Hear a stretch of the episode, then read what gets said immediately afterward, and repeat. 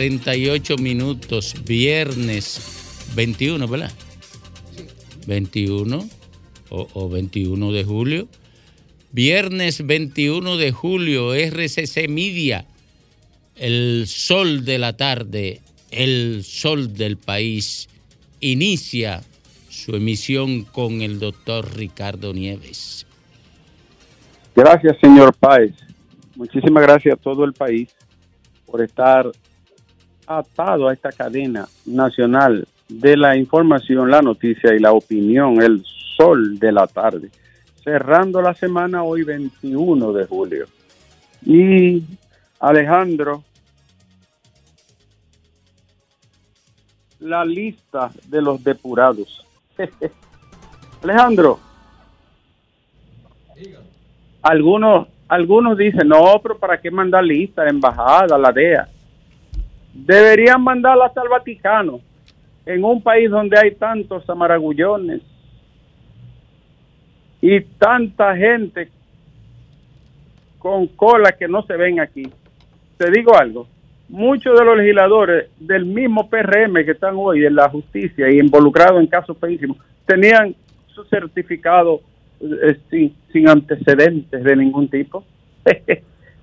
Entonces tú me hablas a mí de que, aquí, que aquí lo investiguen, por favor. Pero no solo de ese partido, hay otros que no pueden cruzar, ni de aquí al ensancho Sama. Que la manden hasta el Vaticano la lista.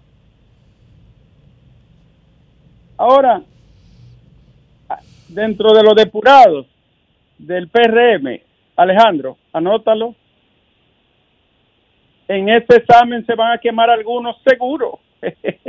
Segurito, Alejandro. Imagínate, hay cuatro que están en la Suprema Corte de Justicia y tienen la cachaza, el tupé, la flema, el descaro de va a inscribirse otra vez. Entonces, por lo menos hay dos senadores que difícilmente crucen ese sedazo. Hablo de la Cámara Alta hay un partido que no puede mandar a uno de los senadores. Se lo devuelven de una vez. Eh, bueno, pero déjeme eso ahí, Alejandro. Vámonos con la lista del PRM. Los depurados, algunos se van a quemar. Alejandro, el caso Alburquerque Duncan. Presta atención, querido. Mira, Alejandro, el arma con la cual se cometió el homicidio no apareció. O sea, visto que se trataba de la persona que escondió el arma. Tenía 16 armas cargadas para él por su condición de los puestos que ocupó y todas legales. Esa no apareció. Tres, la familia fue excluida del proceso como víctima, de modo que se le negó el derecho a participar y reclamar el daño, a pesar de que la querella que interpuso la representación de la parte civil contemplaba esto. Y otro aspecto, Alejandro, no se estableció violación a la ley de armas. ¿Eh? ¿Y por qué no se estableció violación a la ley de armas? Si, si, si se hubiese establecido esto, o aparecía el arma o aparecía la licencia. De modo que ah, sin deseo ni ánimo de cargarle el dado, ni motivación alguna para que le vaya peor, hay cosas ahí que no cuadran. No cuadra por ningún lado, Alejandro. Eh, el otro aspecto, querido Alejandro. El caso ha dejado insatisfecho a mucha gente porque se trató de dar una salida salomónica. Y a pesar de esa parábola no bíblica no siempre se puede poner al niño sobre la mesa para partirlo. A veces hay hay un principio de derecho que dice Sbaglia ma decidit.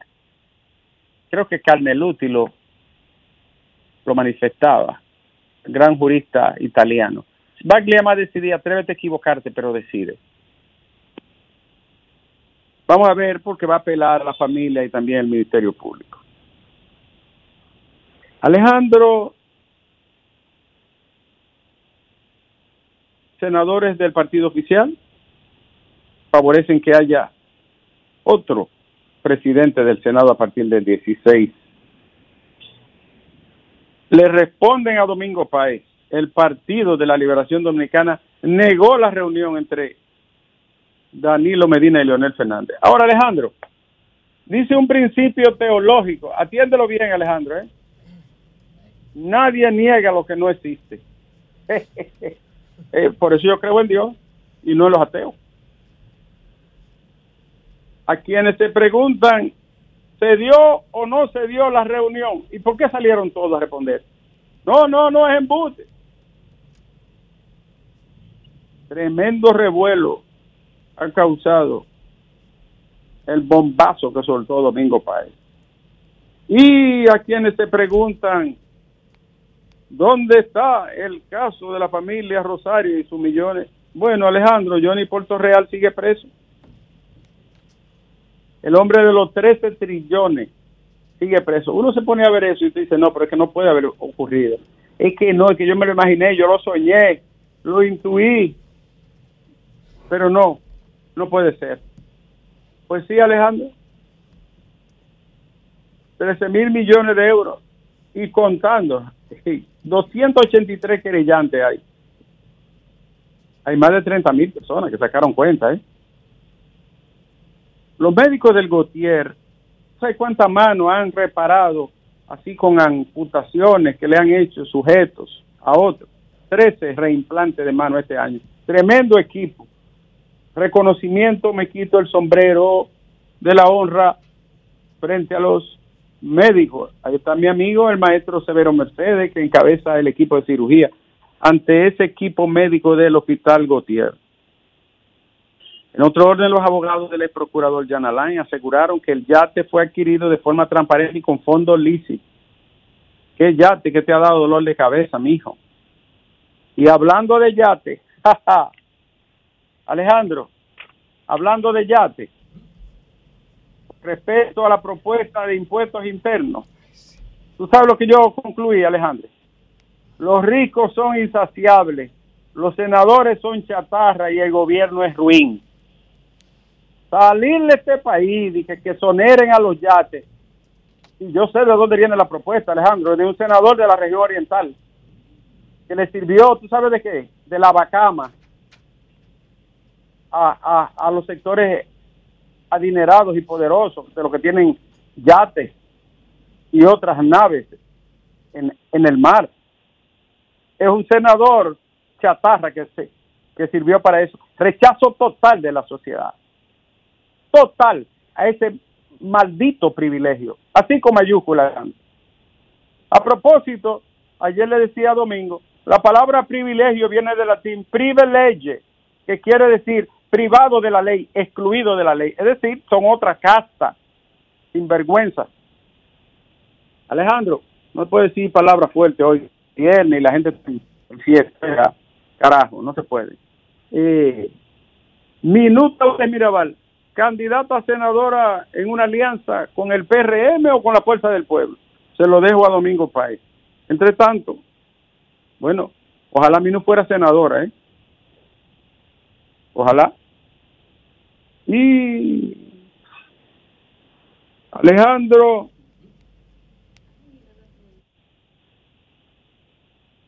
te tengo más. Mira, eh, en San Pedro de Macorís, el doctor Domingo Javier, amigo de juventud, de, de, adolescencia, compañero de estudio, médico, internista, cardiólogo, aspirante a senador, gran figura, buen hombre, excelente profesional. Eh, aspira a senador, pero él se ha quejado de que la gobernadora está aspirando y está en campaña permanente. Entonces dice no hay igualdad de condiciones. Escuchen al doctor Javier, que es una, una estrella, ¿eh? ¿eh? La Cámara de Cuentas, Alejandro. La Cámara de Cuentas. Te digo la verdad. Pueden recurrir y la decisión va a ser la misma, Alejandro. Y lo verán ustedes. Invariable. Ahora, Alejandro, el lobista de el señor Donald Guerrero. Donald Guerrero tiene tanto cuarto que puede contratar un, un lobista y, y es un hombre rico al margen de la política y fuera del Estado. Eso es verdad. Donald, pero yo no sé cómo va a decir este lobista gringo cuando le enseñen que un guardia y un cabo sacaron 600 millones, mil millones en un día. Yo no sé qué va a decir ese gringo, Donald. Yo no, de verdad que yo no, yo quiero saber qué va a decir el gringo. Ahora, Alejandro, ya, ya soy la luna se fue. Eh, pero, pero tú lo sabes. No, Oye, soy la está escuchándote y, y, no te, y no te aconsejo que te metas con ella. El programa de ella dura hasta las 2.50, ¿no es? Eh, no, hasta las 2 y media. Son las 2 y Ah, porque tú sabes que acaba de fallecer uno de los grandes. Tony Bennett, wow. del Rapat. Eh, eh, es eh, un, equipo irrepetible. Sammy Davis Jr., Frank Sinatra, Matt Monroe, Tim Martin. Tim Martin. Y el inmenso Tony Bennett. Acaba de morir a los 95 años. doctor. Para soy. Sí. Doctor, tiene que escuchar la versión de Tony Bennett con Lady Gaga. Oh, la voy, no la he escuchado. Pero sí tengo una versión que él grabó en 1951, le escribieron a él. Y luego la, otro la hizo famosísima también, Bobby Vinton, en el, en el año 63, una de las mejores canciones de la historia de la música popular. Para Soy la Luna, Alejandro, termino con ella. ¿Está listo, Alejandro? She was blue velvet, velvet the night for the night, so that the train in this life.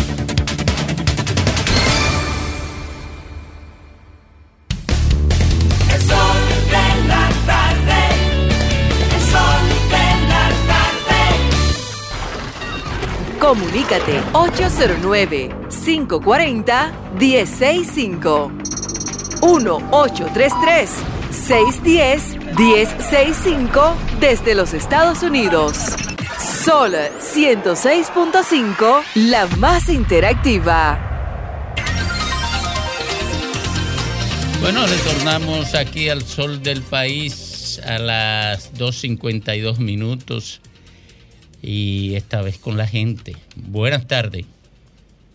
Adelante. Ese se durmió escuchando la música de doctor Nieve. Buenas tardes. Ese también. Eh, ¿Y usted también se durmió? Buenas, yo estoy aquí. Ah, ok. ¿Y usted no fue impactado por el recital del doctor Nieves? Sí, sí, yo Siempre estoy atento. Alexander, ¿eres tú? Ay, sí, vos. yo estás, Alexander? De hola, hola. yo pensé, yo pensé que, que, usted no hubiese llegado todavía, pero yo me he cansado de llamar a esa emisora para felicitarla por el cambio que usted hizo. ¿Y cuatro años, más? ¿Y cuatro años más? Y, no, no, no, no. Y, y, los muchachos y los muchachos están felices de este cambio porque eso le eso le, le quita ese estrés de esas de esas tres de la mañana de usted levantarse diario. Eso eso era un castigo eh, eh, eh, perpetuo esa cuestión. No y el esposo de ella era que sufría con esa madrugadera. ¿Quién dijo que no tiene esposo? Le está dañando la, el, el mercado. Ay, pero, qué domingo, mira, pero qué linda esa blusa. Ahora domingo, de tema. Domingo, mira yo, yo estaba escuchando a algunos periodistas, compañeros suyos por ahí de la mañana, eh, que le salen, le salen a uno en, el YouTube. No es que uno lo escucha, pero le salen a uno en el YouTube y uno tiene que a veces escucharlo a ver qué es lo que van a decir. Pero Domingo, ¿y cómo tú eres candidato, un ejemplo, cómo tú eres candidato a diputado? Y va a decir que tú vas a defender de que, que, que Donald Guerrero, que, que eso, eso, eso, eh, eso, eh, eh, 500 mil dólares que está pagando, eso está bien, que tiene que defenderse. Pero Domingo, ¿cómo tú quieres ser diputado, senador o lo que quieran ser esos tipos y defendiendo ladrones? ¿Y qué país del carajo es este, Virgen Santa? Buenas tardes. Adelante usted. Sí, Domingo. Donde quiera que se encuentre el doctor Nieve, yo lo que necesito es que él este fin de semana medite en cómo es que un Senado de un país como República Dominicana se aboca a aprobar que hayan excepciones de impuestos para importar yates de 4 millones de dólares y aquí a un a un galón de alcohol se le esté cobrando ITEVI. Mira, a un galón de alcohol para sanar heridas. Yo, yo esa no la ¿Eh? entiendo. Que alguien me le explique. No, no, yo no pero, pero ellos, entonces, después de ahí, lo siguiente es ver con un sistema judicial como el nuestro, ¿por qué los legisladores no están preocupados?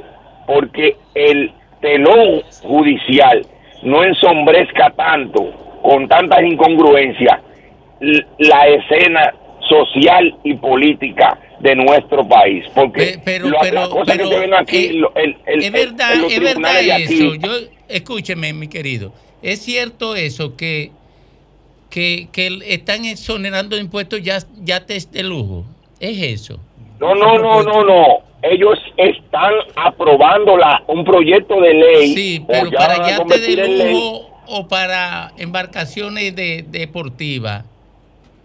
Pero, eh, domingo, pero domingo. estoy preguntando, yo no conozco el tema. País, mira, en un país donde en nuestras aguas no solo yates de lujo, ni yates recreativos, toda embarcación que sea náutica va a estar exenta de impuestos. ¿Tú te imaginas los viajes ilegales y los viajes de otras cosas que también van a tener equipamiento libre de impuestos? Mire, le, prometo, le, prometo que voy a revisar eso con Jovine, que es muy acucioso, eh, para asumir una posición, porque como yo lo he visto en la politiquería, eh, no le presté atención. ¿Usted entiende?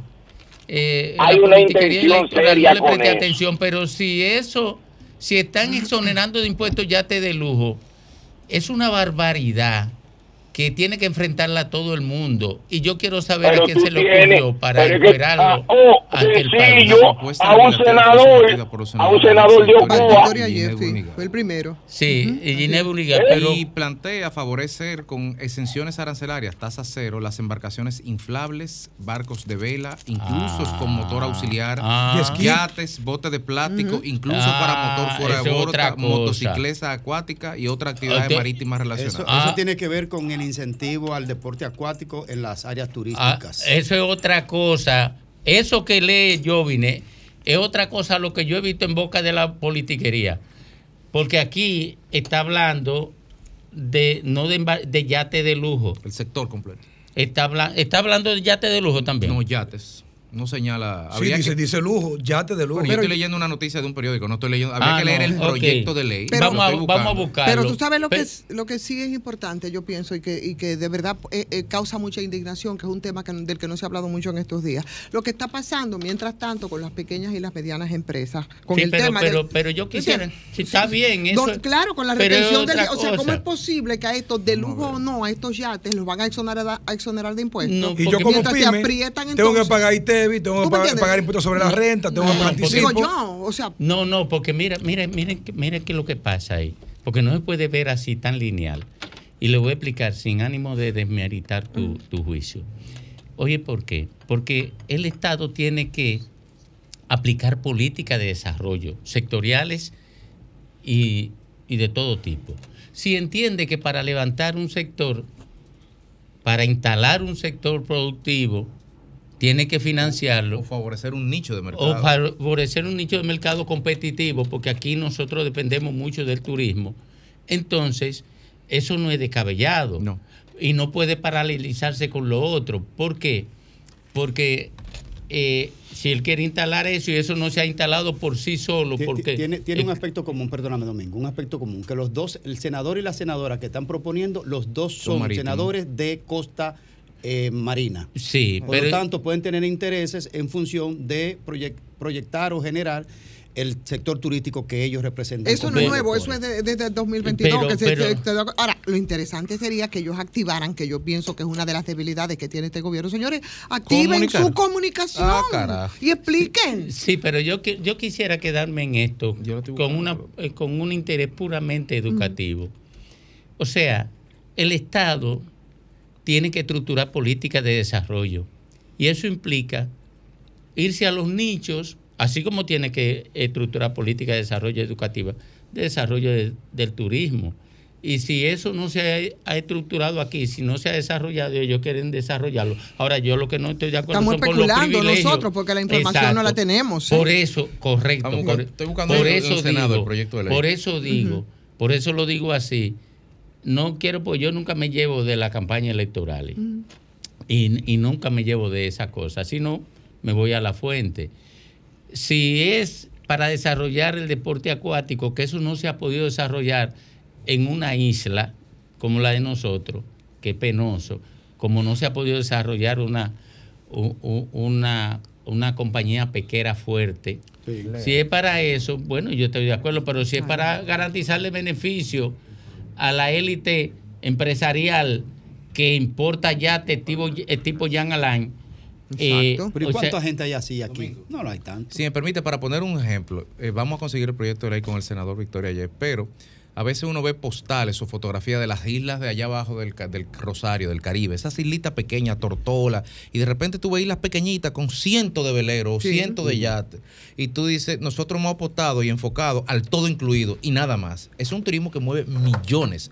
Ahora, donde está el riesgo, hay que generar condiciones para incentivar que gente así venga y que de paso compre y pague en los restaurantes y todo esto. Donde está el riesgo cuando instrumentos como ese que pasó en los 70 con el tema de la industrialización se utilicen para favorecer transferencias y para favorecer privilegios de algunos privilegiados. De, Ahí es que está el problema. Completa la transferencia de impuestos a las élites. Porque aquí hay 215 mil millones de pesos de exenciones impositivas que, van a parar, son más, gracias, Jovin, que van a parar a las arcas de las élites económicas para aumentar su riqueza a expensa de la precarización de los servicios públicos y de la ausencia de recursos para financiar política de desarrollo.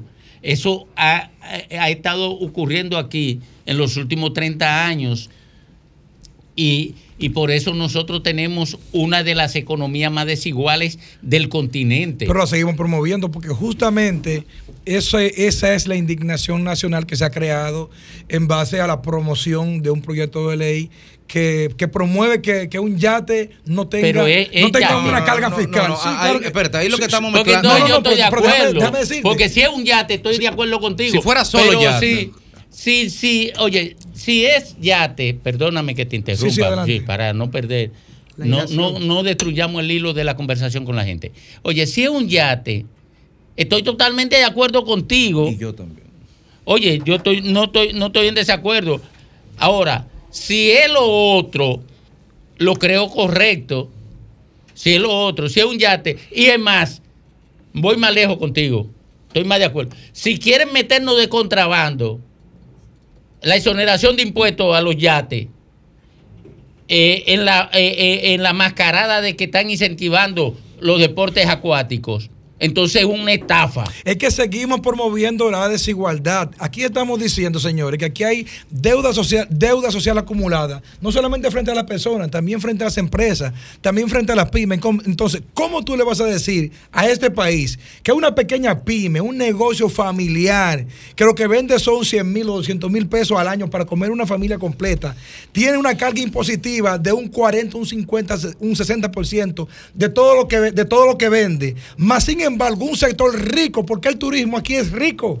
No es rico, no es rico. Esto es un sector no, rico. No es rico, no, no es rico, no. La política pública ha hecho del turismo una gran industria rico de servicios. No, espérate. Muy rico. Pero no es rico porque creció vegetativamente, es rico porque se fueron creando las condiciones para que se vaya Si tú quieres desarrollar el mercado de turismo, ahora, pero la, pregunta, ahora la pregunta pero sería, no te quede, espérate. La, escúchame, para, en, tu misma, en, en, tu mismo tono, la pregunta sería, ¿todas las políticas públicas desde el Estado siempre serán parasitarias? O sea, yo te voy a dar a ti una sección fiscal para que tú dures toda la vida haciéndote rico no, cuando, no hay, eso. cuando hay 25 sectores perdóname, que no tienen ninguna. Perdóname, no creo eso. Aquí tenemos que ir un poco más no a la igualdad eso. Mira lo que yo creo, mira lo que yo creo, mira lo que yo creo. Yo creo que ciertamente las pequeñas y medianas empresas y yo formo parte de esa porque lo que yo hago tengo que hacer lo que hacemos y pagar Pagas ITEVIS. y tengo que pagar anticipo anticipo ahora. sí todo eso yo lo hago okay. impuestos sobre la renta todo eso mi y hermano. te va muy bien y, y pago y Oh, pago impuestos no al final del año. y te va muy bien no voy jodidamente forzado. Y por qué entonces pero, ¿y por qué óyeme, los pero- ricos pero escúchame. de- de- del turismo tienen que tener todas esas pero facilidades escúchame yo Adelante. te estoy diciendo que sí, que es verdad, que eso hay que ir en auxilio de aligerarle la carga, pero que tú no puedes por esto dejar de seguir proyectando aquello, que también hay pequeñas y medianas empresas, porque tú lo que tienes que ver es, con esos niveles de incentivos, una vez que estudiemos, le estoy escribiendo al senador Alessi Victoria a ver si puede venir Sí. y explicarnos bien ese tema. ¿Por qué? Porque tú tienes que ver cuántos puestos de servicio, de alquileres de estos equipos genera eso, cuánto empleo, cuánto genera impuestos, cuánto desarrolla el turismo específico en una nueva área que no hemos abordado.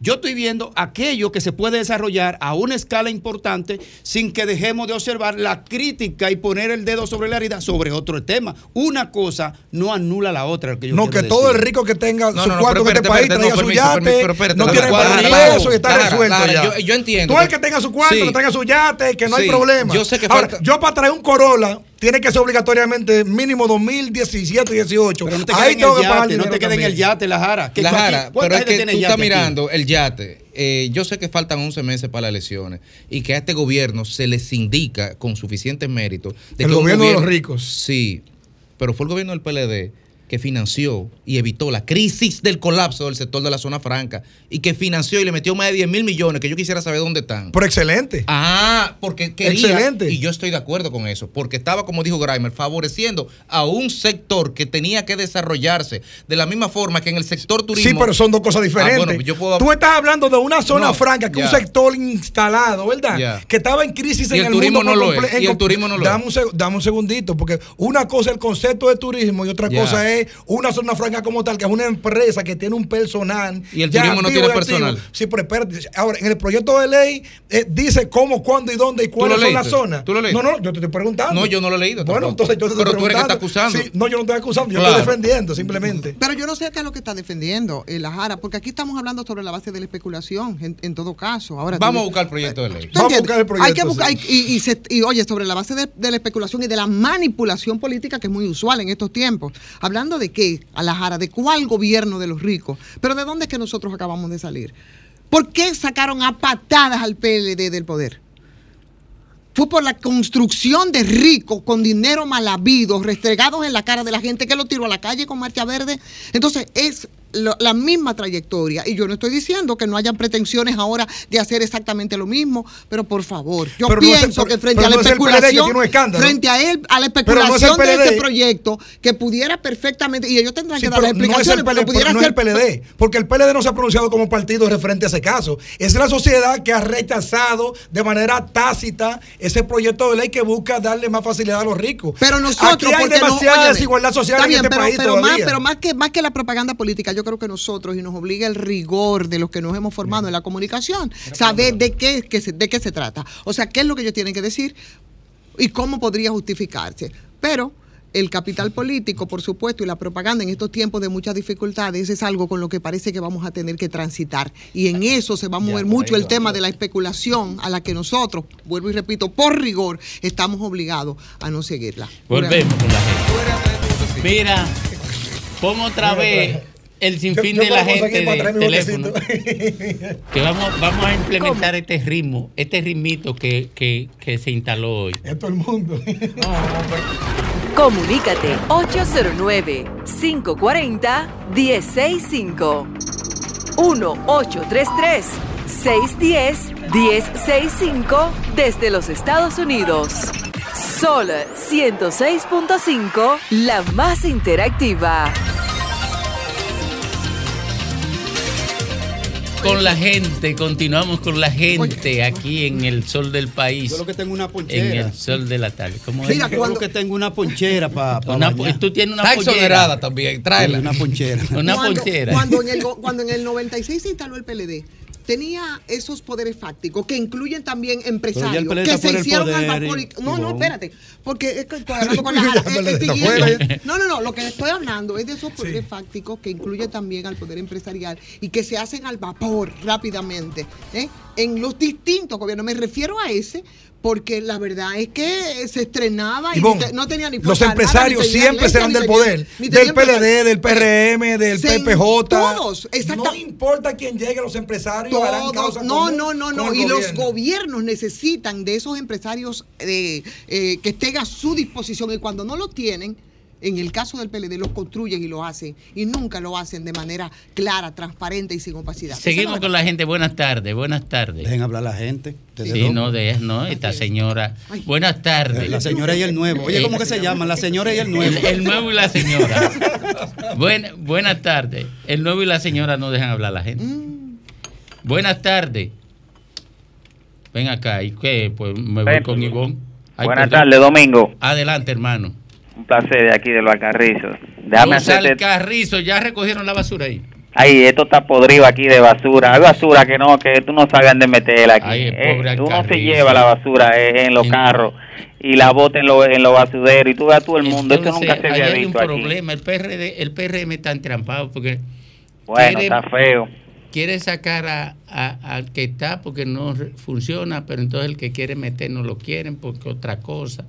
Adelante, mi querido. Déjame decirte esto, Domingo. Tú sabes que hacerte esta anécdota, la cuña mía me dice, ella tiene negocio y yo tengo también un negocito y me dice, mira, tenemos que, eso fue en, el 2020, me dice, tenemos que votar por el cambio, que sé yo qué, que, esto y que el otro, y yo nunca había votado. Y, eh, y yo le dije a ella, eh, no, eh, esta gente, no sé, bueno, pues mire, Domingo. ¿Qué dice la cuñada ahora? ahora? Ahora ella fue a mi casa, que teníamos una reunión familiar. Sí. Y me dijo que se la está llevando quien la trajo, que los negocios están en el suelo y que ella le ha pesado, que óyeme, entonces que no le cambió que no le que, no le hable de este gobierno, que mira que entonces cambió de primera para reversa. Pues, oye, ya tú sabes, aquí el Carrizo es, eh, eh, oye, los negocios están, no hay nada, no hay nada, los tigres atracando en la calle. Qué desgracia. Buenas tardes. Buenas tardes usted. Adelante. Buenas. Sí, adelante. Fiordalisa, desde el municipio de Maimón. Mm, yo vine atento. Adelante. Aquí en nuestro municipio estamos muy agradecidos con nuestro señor presidente, porque gracias a él nos construyeron la carretera que teníamos llamada como carretera de la muerte, que es el tramo Piedra Blanca. ¿Dónde es eso? En Maimón, el tramo Piedra Blanca, Maimón. En Maimón, oh sí. Mire, salúdeme al presidente. Y, y de los cuatro años más, Coge tres meses. que me dé, aunque sea uno a mí. Buenas tardes. para todo el equipo aquí. No, yo le doy, yo reparto. Ah, bueno, así sí. Buenas tardes. Buenas, nuevo. Buenas tardes, mi querido hermano Domingo. Hola, hermano. yo saludo Domingo, Fidel Guzmán para yo. ¡Ey, Fidel! Oye, Fidel, aquí tengo a Ivonne. Por eso estoy llamando. Yo tengo alrededor de 360 llamadas de varios días, pero con esa maquinaria de voz que el PRM ha puesto ahí a, que lean un un guion mal, mal escrito. Mira, como esta que llamó ahora, cuatro años más y agradecida del Señor. Pero, agradecido de, de, este gobierno. si, lo que hemos ido de mal en peor, por lo menos los guiones, eh, ajustenlo un poquito a la realidad. Y bon, te ama conmigo Fidel Guzmán. Eh, un saludo para ti, una verdadera defensora, Domingo, de lo que es su municipio Santo Domingo Este. Ahí se une una persona que tiene calidad moral para hablar de lo que está pasando en Santo Domingo Este aquí. Domingo, Domingo y Jovin y Kreiner y ese equipo ahí. Oye, yo, me saqué un premio Domingo, Yo quiero, yo quiero que, que Ivonne trate ahí lo que está pasando con el, el, actual eh, Cámara... Eh, eh, en el Consejo de Regidores de Santo Domingo Este, que los, 50, los 50 camiones, los 50 camiones que compraron no pasaron por licitación por la, por la Cámara, por el, por el Consejo de Regidores. Y ahí está la fuerza del pueblo y ahí están los regidores del, del PLD esperando la respuesta este señor que ha, que ha, engañado a todo el mundo. Ah, pero si no pasaron por licitación, está anulado eso. Ah, bueno, pues que me explique esa vaina, que me explique esa vaina. Ese es el arte malo que tenemos en Santo Domingo Este. Y vamos, vamos a hablar de esa vaina. Claro que sí, vamos a hablar de eso, porque ya está bueno, Fidel, de que se hagan ahí, se tomen acciones de verdad al margen de esa sala capitular. Yo creía que eso era una etapa superada cuando se otorgaban tantos permisos de, uso de suelo de manera administrativa. del equipo de regidores, tanto del PLD como la Fuerza del Pueblo Conjunto. Ayer hicieron una, rueda de prensa, hicieron señalamientos de todo tipo. Invítenlo para que vengan para, por aquí. Sí, sí, no, pero a mí me parece correcto. Si es así, ¿verdad? Si es así, que yo no sé hasta qué punto se atreverían a correr ese riesgo y yo creo que eso es una etapa superada, porque lo que se usaba mucho en el ayuntamiento, en la alcaldía de Santo Domingo Este era el, otorgamiento de permisos de uso de suelo de manera administrativa, que yo no sé si se sigue repitiendo. Entonces, tenemos que superar eso y no pueden caer las actuales autoridades en eso mismo, ¿verdad? Así es. Buenas tardes. Ya tengo un proyecto de ley de, los botes y la cosa. Ah, sí. ¿Hay un proyecto de ley de los botes o de, los botes? De, de, la, de lo que acabamos de discutir. De los yates. Ah, de los yates. ah, de la, la eh. Ok, buenas tardes. Adelante. Sí, buenas tardes. José Ferreira de Vistahermosa. Adelante, José. con relación a la opinión que dio el diputado Aníbal Díaz, mm. que también él eh, saque los 16 mil presos que hay ahí, si va a sacar esos ladrones. Pero que eh, explíquenos completo porque como que no se entiende. Oh, él, él dice que deben eh, mandar a su casa a, a Donald Guerrero y comparte. Ah, Aníbal Díaz dice eso. Sí, sí, el diputado Aníbal Díaz. Y es difícil porque Aníbal Díaz es del PRM. Ah, pero lo dijo. Ah, él lo dijo. Sí, señor. Oh. Entonces que suelten a los 16 mil presos que tienen ahí indebidamente. Ok. Buenas tardes. Buenas tardes, Domingo. Adelante, hermano. Ivonne. Sí, señor.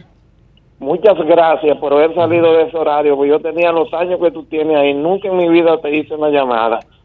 Pero gracias a Dios. Pero podía hacérsela a su teléfono. Claro. Ella nunca me lo dio porque yo nunca se lo pedí. Ah, bueno, muy bien. lo yo lo vendo, yo lo vendo.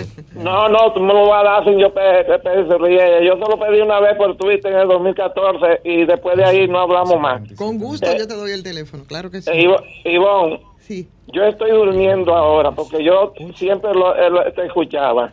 Oiga, mire, yo veo, yo veo aquí la nota Dice del nuevo diario, el diputado del Partido Revolucionario Moderno, Aníbal Díaz, calificó como excesiva y abusiva la prisión preventiva por 18 meses que actualmente cumplen los exministros eh, de la presidencia y de Hacienda, José Ramón Peralta y Donald Guerrero. El legislador PRMista informó que ambos exfuncionarios tienen suficiente arraigo para responder a las acusaciones por supuesta corrupción que le impute. Ah, bueno, está bien. Domingo. Bueno, pero, eh, pero me gustaría saber si él se ha fijado en lo preventivo que hay por ahí, que son miles y que tienen arraigo. Lo que no tienen es tantos millones, pero tienen arraigo. Domingo. Tienen, tienen, tienen esposa, tienen madre. Eh, bueno, no sé si tienen trabajo, eso preventivo, porque son pobres. Dos, dos. Domingo. Ah, caramba. Felicitaciones, Aníbal Díaz. Eh, la prisión preventiva larga son para los pobres. Un buen aporte a la sociología nacional. Buenas tardes. Adelante, adelante. Adelante usted. Muy buenas tardes, Domingo, y bendiciones para todos ahí. Gracias. Luis Enrique de la Rosa de la Romana. Adelante. Eh, me voy a referir al tema de los accidentes de tránsito aquí en, en nuestro país. Nosotros los dominicanos tenemos que concientizarnos con ese tema. Por ejemplo, si usted está ingiriendo alcohol, no tome un volante. Si usted está manejando un vehículo, no chatee, no se distraiga. Pues el gobierno está fajado arreglando toda la calle. Y la gente diciendo que el gobierno es malo, que el gobierno es este. ¿Usted quiere cuatro años más? No, cuatro años más sí. Yo también, pero que me den uno de los cuatro. Ya. Sí, porque porque cuatro y, y, cuatro más que ya tiene son siete, caramba, que le debo. Pero no, que, no que cuatro eran suficientes. No, no, no, no, no, que me yo, yo me transo con los otros cuatro, pero si me deja uno a mí. Sí, pero dijo el mismo presidente que cuatro años eran suficientes para él y que no quería ni uno solo más. No le, no le crea. Sí, claro, yo ¿Y le tú creo. le creas? ¿Cuál es tu Mira, yo, yo te voy a explicar. Yo, yo, le creo. Oye, yo voy a explicar. Yo voy a explicar ahorita, yo voy a explicar ahorita por qué en la fuerza del pueblo y el PLD niegan la reunión de Mm. Punta Cana. Pero yo no sé por qué la gente se asombra de eso. Porque los videos que andan por ahí diciendo, explicando lo que decían antes, tanto Leonel como Danilo, y que después han desmentido con sus propios actos, son por docenas. Así Lo que decían y lo que hacían, totalmente contradictorio. Yo no sé por qué a la gente le asombra que el PLD y la Fuerza del Pueblo nieguen la reunión que hicieron. No sé. ¿Por qué, son, ¿Por qué creen tanto?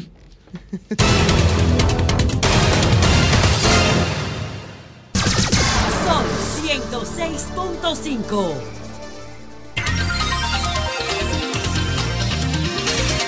El sol del país, 3.26 minutos.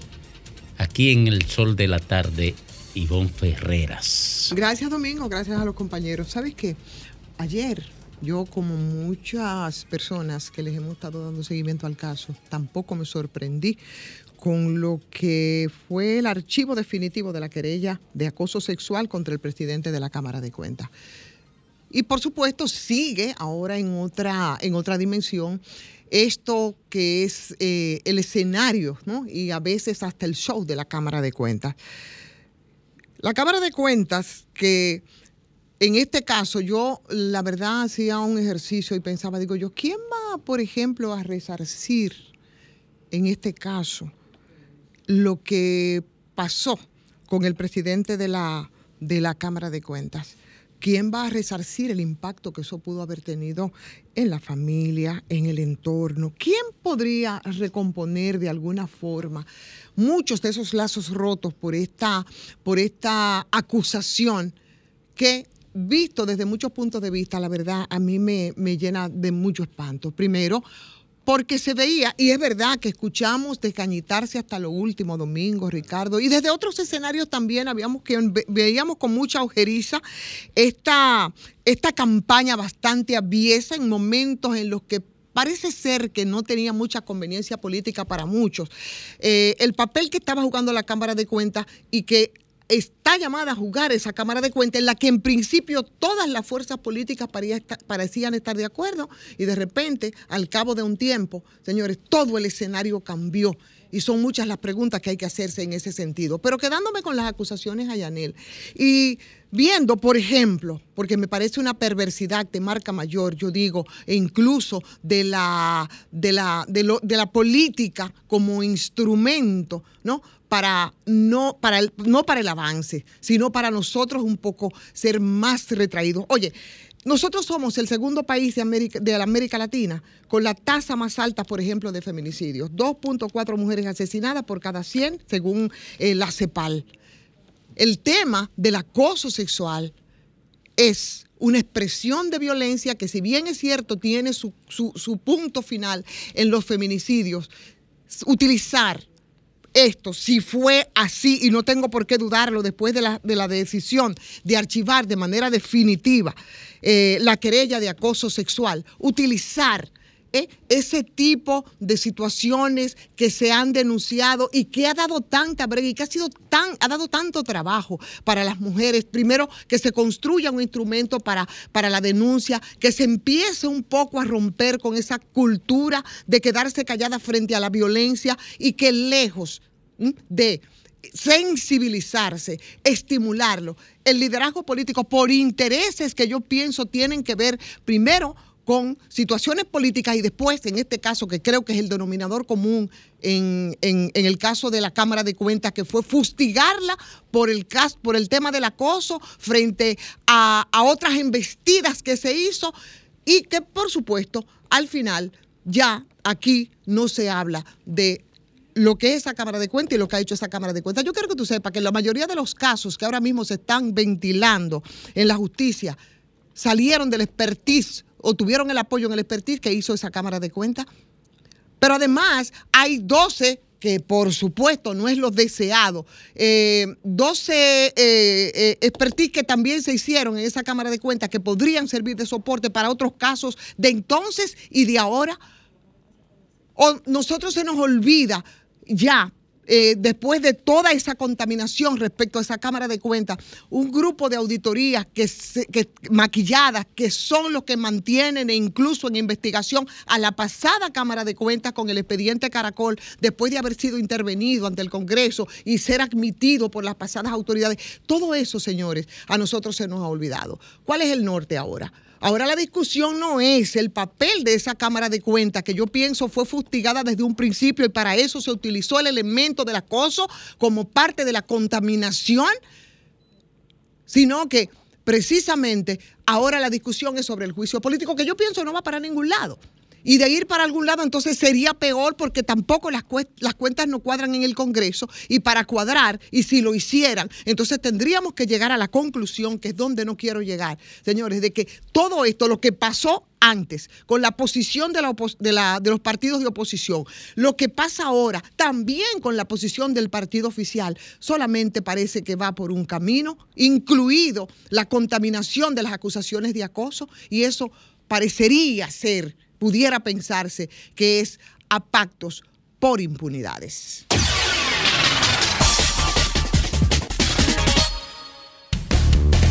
sol de la tarde, el sol de la tarde.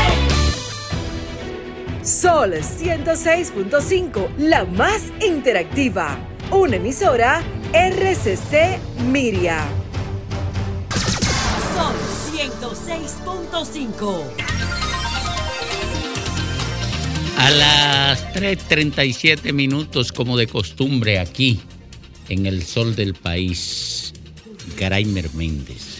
Gracias Domingo y gracias a toda la audiencia de este Sol de la Tarde, Sol del País de RCC Media, la más poderosa y potente plataforma de medios de opinión de la República Dominicana. Miren, la, los vaivenes institucionales y de la democracia de nuestro país, eh, por supuesto, tuvo una agitada eh, luchas intestinas en los inicios, en los albores de lo que fue una república.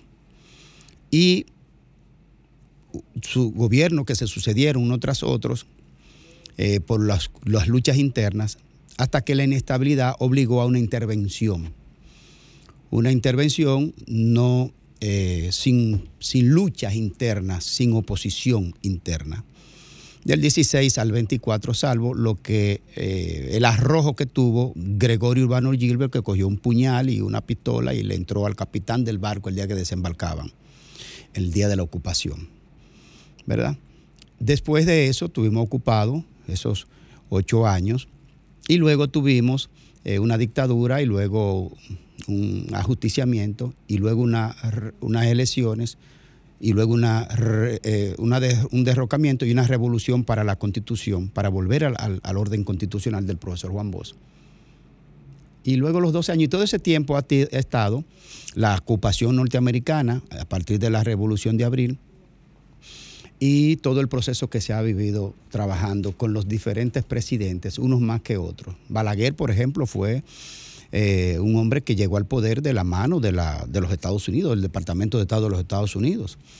Y a la vez lo sacó también en el 78, aunque dio el famoso gacetazo. Lo que quiero decir, en resumida cuenta, es que nosotros nunca hemos estado totalmente eh, eh, sueltos institucionalmente hablando, sino que hemos tenido democracias que se ha ido construyendo y cada gobierno, cada partido, cada presidente le da sus matices. Por ejemplo, en el 96, cuando el presidente Leonel Fernández gana, tuvo el valor político en la geopolítica internacional y diplomática de traer al país a Fidel Castro, en un momento que, aunque el, derrumbamiento eh, del muro de Berlín y la peretroika de Rusia, uno seguido detrás de la otra, eh, digamos que dio final, entre comillas, a la famosa eh, Guerra Fría pero todavía estaba los movimientos todavía se agitaban de ese cuerpo que no se, que se resistía a morir, como era ese de la Guerra Fría. Y el presidente Fernández y el PLD tuvieron el valor de traer a Fidel Castro,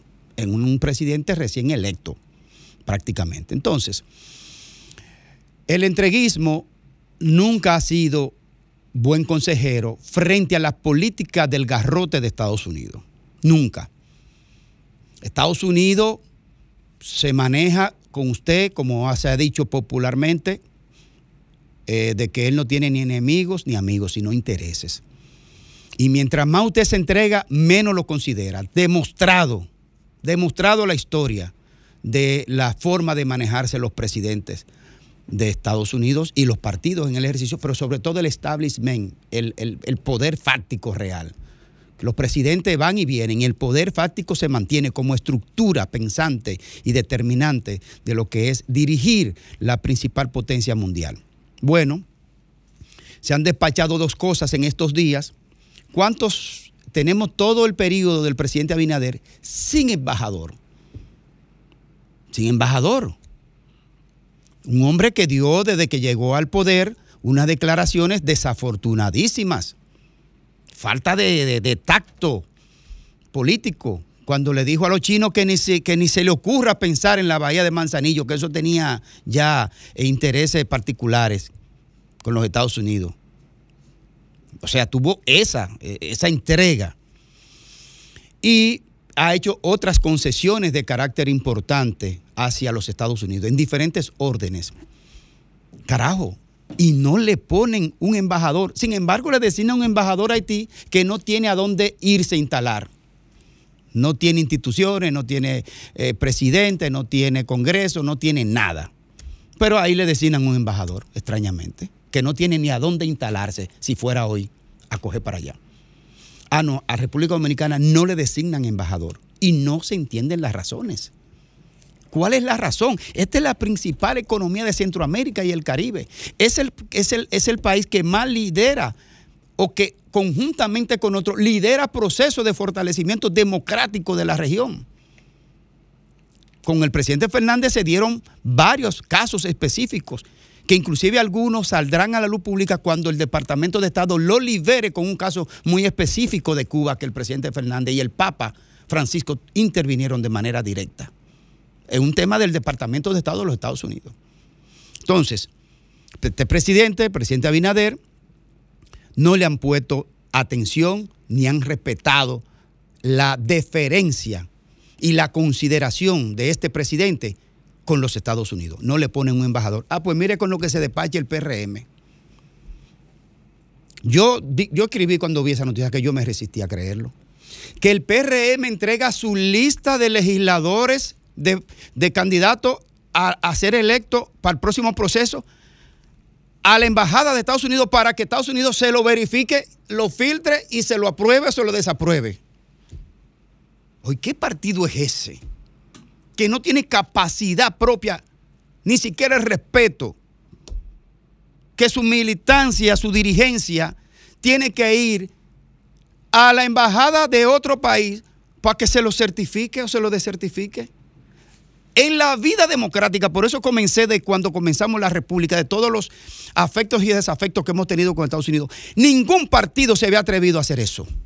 Nadie y entonces no le ponen ni embajador y aún se atreven a entregarse así, como, la, como la yuca mocana, que se abre. Pero oigan la otra, aprobada, propuesta y aprobada por los legisladores del, del PRM oficial, o la nueva ley de la Cámara de Cuentas. La nueva ley de la Cámara de Cuentas que se está discutiendo cuando no tenemos ni Cámara de Cuentas en efecto. Ah, ¿saben qué dice el artículo 60 de ese proyecto? Oiga, ¿qué dice el artículo 60 de la nueva ley de la Cámara de Cuentas que este, eh, los, legisladores mayoritarios del PRM están aprobando? El artículo 60 dice que una vez las auditorías hechas y verificadas por la Cámara de Cuentas, solo serán objeto de aplicabilidad en el marco de nuestra constitución y nuestras leyes cuando los organismos internacionales de Estados Unidos se lo aprueben. Cuando los organismos internacionales de Estados Unidos, que son homólogos de la Cámara de Cuentas, es decir, la Cámara de Cuentas de Estados Unidos u otros que se parezcan, le verifique su, le verifique su, su, no, pero que esto no tiene comparación. En la historia democrática de este país no hay comparación con lo que está sucediendo. Que otro organismo le tenga que decirle a la Cámara de Cuentas, sí, eso está bien, no, a esto le falta, a esto le quítele esto y póngale aquello. ¿Y por qué no le puso esto? Mándeme estos documentos para yo aprobársela. Un organismo internacional, por encima de la constitución suya y de su ley, y de su capacidad de trabajo, su profesionalidad, su ética, su determinación.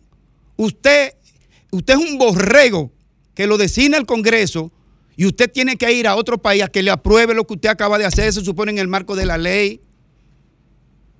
Y este país está como anestesiado. Y ahora el PRM le manda a la, dice públicamente que le manda a la, embajada su listado de, ciudadanos a ser electos para que se lo apruebe o se lo desapruebe. Qué indescriptible, pero yo lo voy a poner con una sola palabra. Cuánta entrega, cuánto entreguismo y cuánta irresponsabilidad.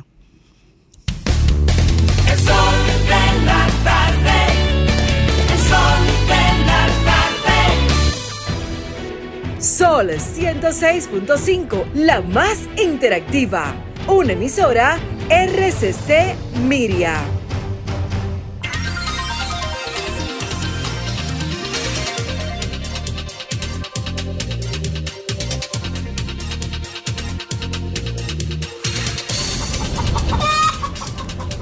A las 3.53 minutos aquí en el sol del país, en el sol de la tarde, el nuevo, sí, claro que sí, claro que sí.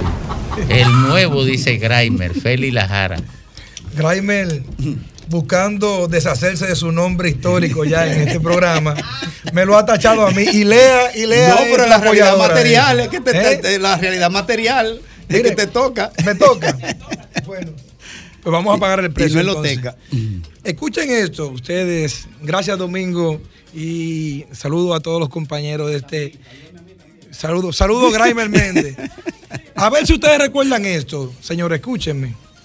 Yo no sé por qué el dinero nos rinde tanto. ¿Ustedes recuerdan de quién fue esa frase y esa expresión en la República Dominicana? Le voy a citar la fecha, enero del 2023. Luis Abinader Corona, presidente de la República. Es decir, que nos convenció y nos vendió a todos los dominicanos de que el gobierno del PRM es un gobierno que transita la eficiencia de las cosas públicas de una forma tal que el dinero que tienen a la hora de invertir lo invierten con calidad y que por eso les sobra y les rinde el dinero porque ya no se va por otros caminos como, como bueno, es lo que quiso decir, ¿verdad? Más sin embargo, eh, en el día de hoy o esta semana ha sido noticia, voz populis, de que el gobierno dominicano se eh, está negociando buscar un avance económico con el sector financiero con el sector financiero y con otros sectores que también en otras ocasiones, como en el 2021, también lo han hecho, para que le haga un avance de 25 mil millones de pesos. Y yo me pregunto, ¿Y qué pasó con el discurso de, que el dinero les rinde y que no es necesario porque lo mucho o lo poco que tienen lo gastan y lo invierten con eficiencia y que todo eso en el pasado era que se, se, se invertía de una mala manera y que ahora el dinero rinde? ¿Y por qué es necesario ahora mismo ponerle un palcho a la economía haciendo un avance de 25 mil millones de pesos? ¿Por qué? ¿Qué es lo que está pasando? Yo creo que estos temas, los dominicanos de buena voluntad, que son la gran mayoría, necesitamos que nos den una explicación. Porque si en, el dos, si en, enero sobraba el dinero y ahora hay que buscar prestado, porque finalmente es prestado, es un avance, pero es prestado. Va a ser un descuento que luego no va a ingresar porque va a ser un descuento ya a través del propio sistema. Eh, yo creo que cuando vemos este tipo de cosas, son más la respuesta, son más la pregunta, perdón, que la respuesta. Sin embargo, cuando hablamos de la deuda pública, al año 2023 estamos viendo que en, que en agosto del 2020 la deuda pública era de unos 47.359 millones de, de dólares. Más sin embargo, a junio, recientemente, el mes pasado, junio del 2023, la deuda pública se situó en unos 73 mil en unos 73 mil millones de dólares la deuda pública. Estamos diciendo que en solamente tres años se ha duplicado por completo la deuda pública. Nos están vendiendo sueños con los medios de comunicación a través de la publicidad gubernamental, que todo el mundo sabe que se ha triplicado, cuatriplicado la inversión desde el gobierno, desde el Estado, para poder movilizar publicidad y que mucha gente hable bonito. O montar call center para que hablen y digan que todo está bien en Mao, en Bonao, en Asua, en San Cristóbal, en mi pueblo Cambita. Yo estoy esperando una llamada de Cambita también, que digan que todo está bien que yo conozco a todo el mundo para saber si es simplemente un relato. Yo creo, señores, que debemos como con estos temas económicos debemos de comenzar a sincerizarnos porque los dominicanos no aguantamos más cuento. Nómina pública, 74 mil empleados más que en el 2019. ¿Y qué fue lo que se dijo? ¿Y qué fue lo que hablamos? ¿Cuáles fueron las promesas del gobierno de Luis Abinader cuando llegaron no era sanear la nómina pública. Y sanear, la nómina pública no es incrementar en 74 mil empleados más. Yo no creo que ese sea el resultado. Un 60% comparado con el 2019. Yo creo que estos temas, señores, ameritan que nosotros nos sentemos, que reflexionemos. La sociedad dominicana necesita que cuando un político le diga una cosa, se comprometa y lo cumpla porque si no, vamos a vivir en la demagogia política año tras año, gobierno tras gobierno. Y en el camino que vamos, como dije en el día de ayer, vamos rumbo al fracaso económico.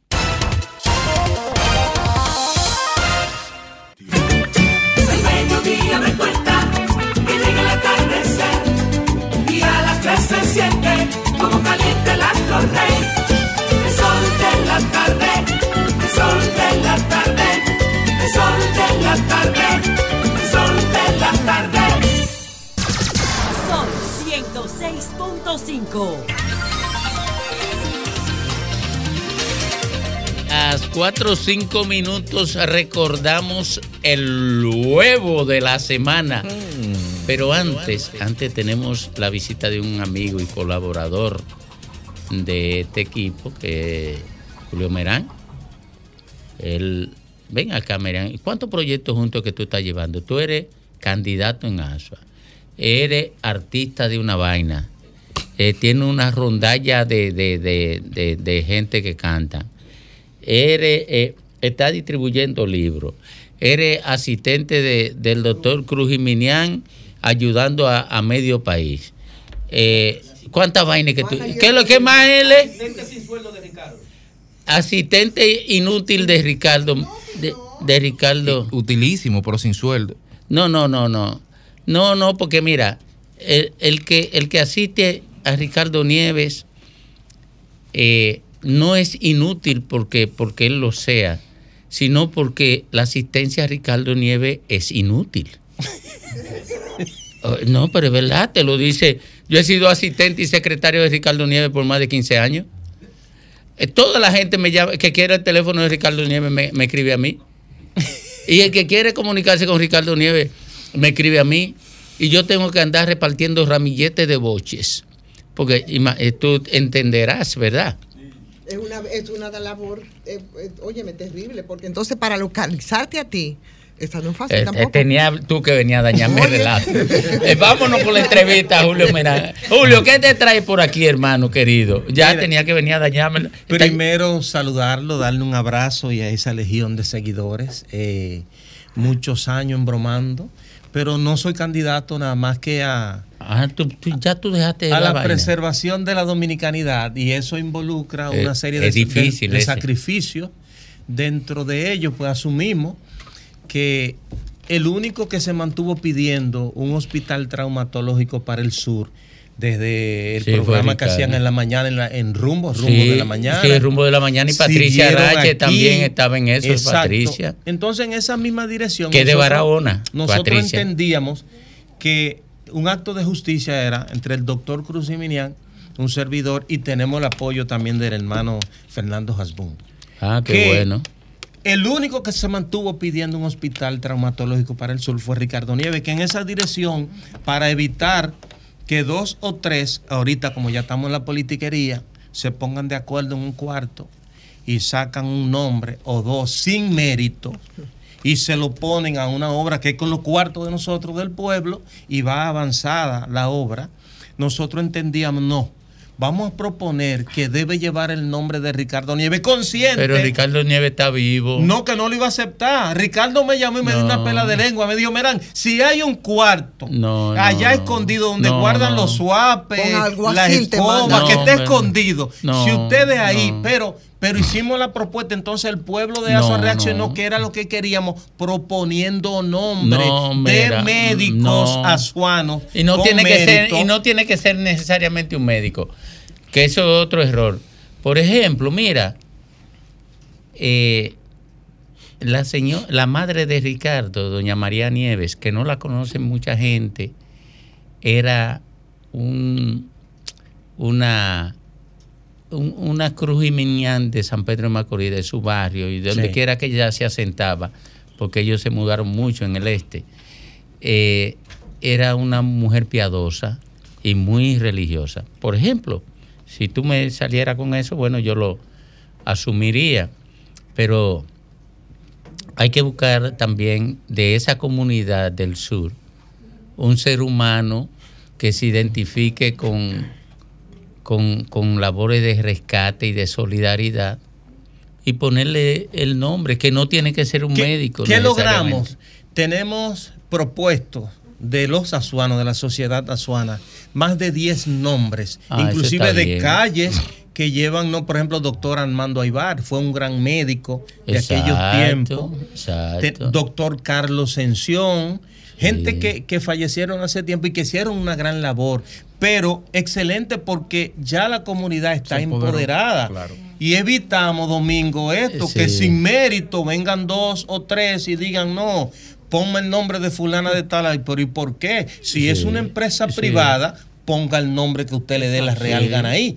Pero logramos eso. Entonces, mañana estaremos celebrando nuestro cumpleaños, trabajando allá con este tema, con el pueblo. ¿Y qué se va a dar en ese cumpleaños? A ver si yo puedo ir. Eh, no, buscamos, te buscamos. Eh, la última vez que tuvo Ricardo Nieves, ya nos puso como condición y fafa, chen chen con chivo. Ah, no, por eso, porque ellos, ellos no pueden pasar de ahí. Yo no. yo exijo más de ahí. Amigo, por ahí me gusta de Merán, que es de las pocas personas que el día de su cumpleaños eh, viene, aquí a sabienda de que no se le va a regalar nada y viene con regalos. Sí, Porque queremos destacar que él ha traído este libro del licenciado Rafael Antonio Cuello Vida y muerte del cacique Enriquillo y el curandero Olivorio Mateo. Que puede ah. sonar extraño Olivorio aquí en la urbanidad de Santo Domingo, pero en lo que es la región sur del país y en la historiografía de las luchas por la libertad de este país, Olivorio es un referente que no ha sido debidamente ponderado por la historia. Nosotros, eh, nosotros, recuerdo que eh, cuando inició el Festi Café en Polo de Barahona, de la cual soy de los fundadores, eh, tanto con el difunto, el maestro Luis Díaz, lo presentamos en unas cuantas ocasiones y allí enamorábamos esos trabajos de, Olivorio eh, en el sur. Y fíjate, Domingo y equipo, esto, esto es, no, él era el productor general, Roldán Mármol, un poco distante, mi amigo, pero ahí estamos trabajando. Entonces, esta, esta obra se estará poniendo en circulación el lunes 31 aquí en la Casa Cuesta, ¿puedo mencionarla? Sí, claro. En la librería que está en la, en la Lincoln con 27, de febrero, 6.30 de la tarde se estará presentando el libro. 31. ¿Quién lo va a presentar? Estoy a cargo de, como me ha tocado mucho trabajar el proceso con el padre Cuello, Ahí estaremos eh, trabajando. ¿Tú oíste lo que dijo Lea? Sí. Entonces, estaremos en esto el 31 acompañando acá al padre Rafael Cuello, que es un historiador azuano. Fue enviado en la gestión de Milcia de Soto como alcalde a investigar a España, donde los franciscanos que fueron los que formaron al cacique Enriquillo y entonces lo que él expone en este libro aquí. ¿Tú te recuerdas que no hace mucho quisieron darnos por acá y sacar los restos sin violando protocolo y todo y el pueblo pues lo tiramos a la calle y logramos que el presidente hiciera un decreto donde ahí el pueblo obtuvo ganancia y entonces la importancia de este libro. El cacique Riquillo, primer guerrero de América, todavía tiene quien lo defienda. Papá Liborio, por eso mucha gente desconocía que se llamaba Olivorio, pero además fue un gran curandero ahí en la zona y fue un líder revolucionario. Gracias, gracias, gracias Merán, gracias, eh, éxito. Nos vamos y regresamos.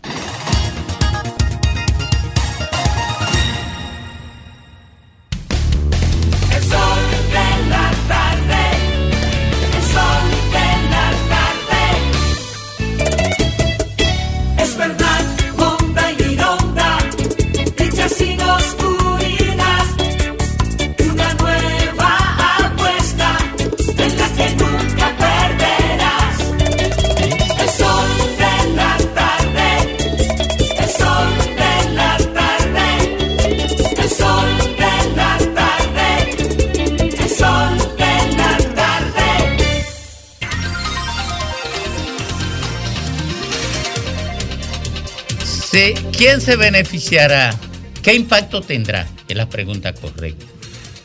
No, no, voy a montarme en tu comentario, en tu eh, juicioso comentario. Sí, sí, sí, sí, móntese ahí. ¿Quién, quién, qué impacto tendrá la decisión del PRM de entregar su listado de aspirantes a posiciones selectivas a la Embajada Norteamericana, a la DNCD, a Participación Ciudadana, a la Oficina de la Defensoría del Pueblo, a FINJU, eh, y a quién más que, y a la Procuraduría General de la República. ¿Qué impacto puede tener eso en el escenario político? Mira. Lo primero que se declaran incompetentes. es lo primero. No, se declaran incompetentes de poder administrar las informaciones de su propia militancia. Eso es lo primero. Segundo, le dicen al presidente de la República que el DNI le pueden pregar tres tablas y cerrarlo. Que los servicios de inteligencia del país son una bagatela que no vale tres pesos.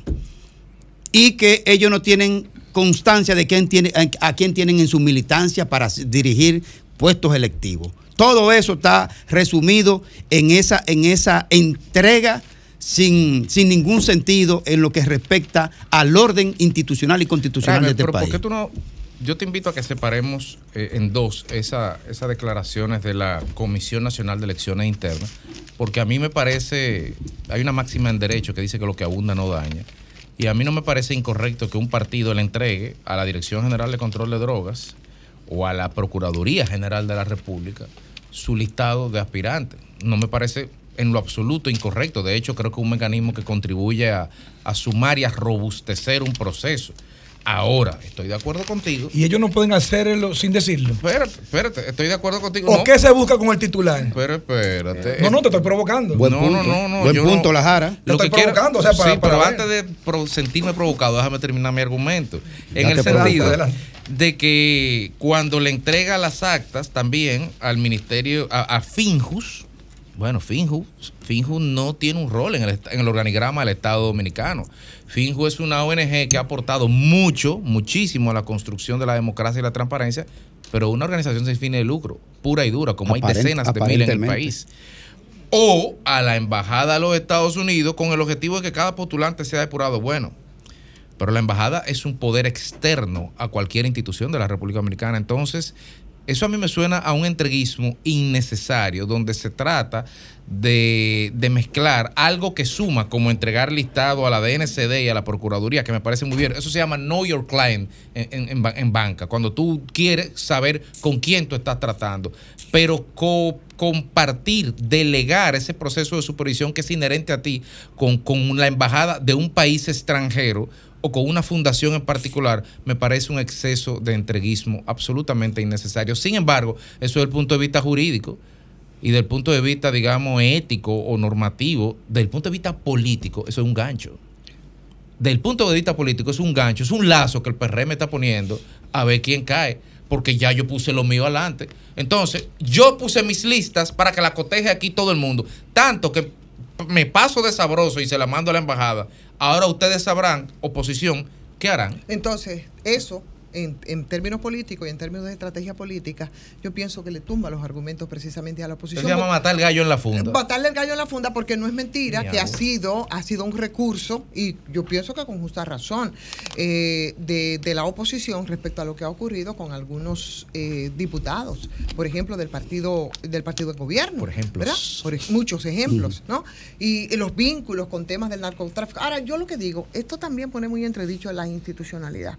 Porque ven acá, ¿para qué sirve ah, eh, aquí la, la, ley de partidos y todo ese tipo de cosas? O sea, ¿por qué tanta incapacidad se sigue mostrando, señores, para la depuración respecto al financiamiento de los candidatos eh, apuestos sobre el PLD depuró uno, el PLD depuró unos cuantos hace un tiempo que no le que no se lo admitió la candidatura. Y se lo inscribió el PRD en ese momento. El PLD lo el PLD lo depuró en su momento como tres o cuatro, no recuerdo cuáles eran, pero el PLD claro, recuerda Santo Domingo La comisión la dirigía, la comisión la dirigía, creo que era Alejandrina, Germán. Pero yo creo que deja sin recursos sobre todo a la oposición respecto a esto. Lo deja sin recursos y, de, y como conversábamos hace un momentito fuera del aire, de alguna manera de alguna manera, yo creo que obliga incluso. Sí. Pero totalmente. No, pero trampa. Mira, yo creo que lo Yo veo, yo veo que, que, yo no veo en qué podría entrampar a la oposición. Yo veo que es todo lo contrario. El PRM en este caso lo que está demostrando es incapacidad para poder regir sus propios procesos, porque supone que para eso también ellos tienen su comisión electoral, que tiene que cumplir con el procedimiento lógico aprobado por la Junta Central Electoral para depurar a, sus miembros, que tienen también que pedir las certificaciones del Estado, como la Carta de Buena Conducta u otros instrumentos. Además, también, si yo como partido político quiero depurar mi militancia, yo puedo pedirle hacer un listado y mandárselo a la Embajada Americana, se lo puedo mandar a fin, a todo el que tú quieras. Yo lo puedo hacer de manera interna. Si yo quiero hacer un proceso de saneamiento y de, y de, y de empatía, diría yo, con instituciones. Ahora bien, cuando yo eso lo hago público, tú sabes que yo estoy buscando simplemente la empatía popular y un populismo político. Eso se llama populismo político. Es una póliza de seguro mediática que ellos están comprando. Una póliza mediática. Si dentro de siete meses, cuando vengan las elecciones, dentro de un año, un diputado de. Y se le pone adelante a sus su militantes. Ah, pues porque hay militantes que están sometidos a la justicia. Pero está bien, entonces ahí voy. Entonces, dentro de un año y medio, cuando un militante, un diputado o un cargo electo esté envuelto en algún proceso, el PRM tiene la excusa legítima para decir, no, pues yo hice mi trabajo tanto que hasta se lo mandó a los americanos, ellos no pueden decir que yo soy cómplice, resuelvan ustedes y lo reduce al ámbito estrictamente individual. ¿Y por qué los otros partidos no tienen la condición que tiene el PRM? Ah, pregúntaselo tú a Ah, ¿Por, ah, ¿por qué los otros sí pudieron Porque el PRM tiene historia llena de gente del negocio mal habido. de narcotráfico. Oye, ah, pero espérate, espérate, espérate, espérate, porque también, no, no, no, no, no. Oye, óyeme, la verdad, no. Ahí yo creo que el asunto habría que hacer una repartición bastante interesante. Por eso yo siempre yo digo que ahora en estas elecciones es muy importante la depuración que la gente pueda hacer casi de manera individual respecto a los que se les va a proponer, al margen incluso de los partidos políticos, que nosotros estamos hablando y lo escucho permanentemente y lo criticamos con el tema de las bancas de lotería, con el tema de los riferos, que están conformados casi en bloque de todos los partidos. Y ¿Para qué ha servido, por ejemplo, aquí las bancas de lotería? La ley Maninsky, recuerda la ley Maninsky. Exactamente, y en la ley Maninsky hay un hay un, una, una persona que de manera privilegiada, bueno, pues ha sido, ¿verdad? Con, es sindicada ahí en esa ley Maninsky. Pero nosotros de qué estamos hablando? ¿Tú recuerdas en estos días las informaciones que salieron respecto a los casos de gente que son proponentes incluso a, a, a puestos congresuales y municipales que Su negocio son las bancas de lotería ilegales y los llamaron con su nombre y apellido después de esta depuración, que bancas de loterías ilegales, eso, eso óyeme, eso, de ahí al, al lavado, al lavado. Pero aquí hay reportajes de, de, de, programas prestigiosos del tema de las bancas, de diputados actuales también, óyeme, recientes. Óyeme, bancas de loterías ilegales yo no sé cuál es el prestigio. Porque aquí todo el mundo sabe que las bancas aquí legales, las bancas. No, él se refiere a los programas de prestigio, de prestigio que hacen investigaciones sobre eso. Claro, que han hecho señalamientos en múltiples ocasiones. Yo creo que aquí debían estar preocupados todos los partidos. Sí, hombre. Le voy a decir por qué. Le voy a decir por qué. Miren, el hecho de que el PRM tenga que acudir a FINJO, a la Procuraduría, a la, a la DNCD, a la Embajada Norteamericana, revela que ya los partidos no pueden con el poder que tiene la delincuencia a su interior. Y cuestiona la institucionalidad. Escucha, escúchenme. Porque lo de la institucionalidad, eso es obvio. Yo quisiera salirme de lo obvio. la institucionalidad, lo primero que eh, eh, se va por tierra es la institucionalidad interna de los partidos y en el caso particular del PRM, lo primero que se va por tierra es la institucionalidad, pero además el PRM, el PRM está confesando el PRM está confesando que no puede con la delincuencia anidada en su interior. Se declara Que no lo puede, que ellos no lo pueden controlar. Es lo que está diciendo el PRM con eso.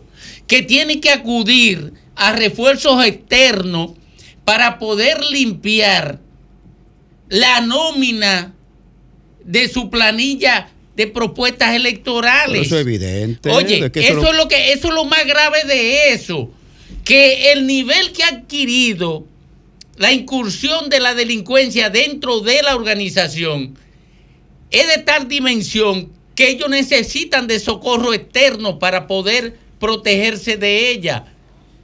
Oye, en el PLD, en el 20, el candidato habría sido un hombre que lavó miles de millones de pesos. El candidato presidencial habría sido ese no Gonzalo, que lavó miles de millones de pesos de dinero en el narcotráfico a través de la banca de apuestas. Ese habría sido el candidato presidencial. Por eso y, todo el mundo sabe que el 90% de la gente que ha hecho fortuna con banca de apuestas es con dinero del lavado del narcotráfico. Eso lo, eso lo comparten todos los partidos políticos. Pero además, señores, el lavado de dinero del narcotráfico. Pero aquí hay una casta política que es común a todos los partidos políticos. De gente que se ha enriquecido apropiándose de los recursos públicos y que lo está lavando permanentemente en el torrente económico nacional. Y en el torrente de, la, de los procesos electorales, que desde las funciones públicas, con el dinero del pueblo, impulsan las esposas y los hijos a ser los legisladores, con los cuartos ajenos. Eso es verdad, y es lo menos dañoso. Porque aquí, no, porque para, para, para, una, para impulsar una candidatura de una esposa y de un hijo, no se necesitan 30, robarse 30 mil millones de pesos en el Estado y ahí andan rodando expedientes que llegan hasta 60 mil. Oye, pero eso es lo menos que se hace. Robarse 100 millones de pesos para financiar una candidatura a diputado. No, para asaltar el Congreso. O para asaltar el Congreso. Oye, es que la corrupción se ha convertido en la cultura interna de los partidos políticos. Es que la actividad delictiva se ha sentado como rémora destructora de los partidos políticos y, y, lo peor, señores, es que ya los partidos políticos no pueden controlar eso que lo expresa esa decisión del PRM. Para mí eso es lo más importante que hay ahí.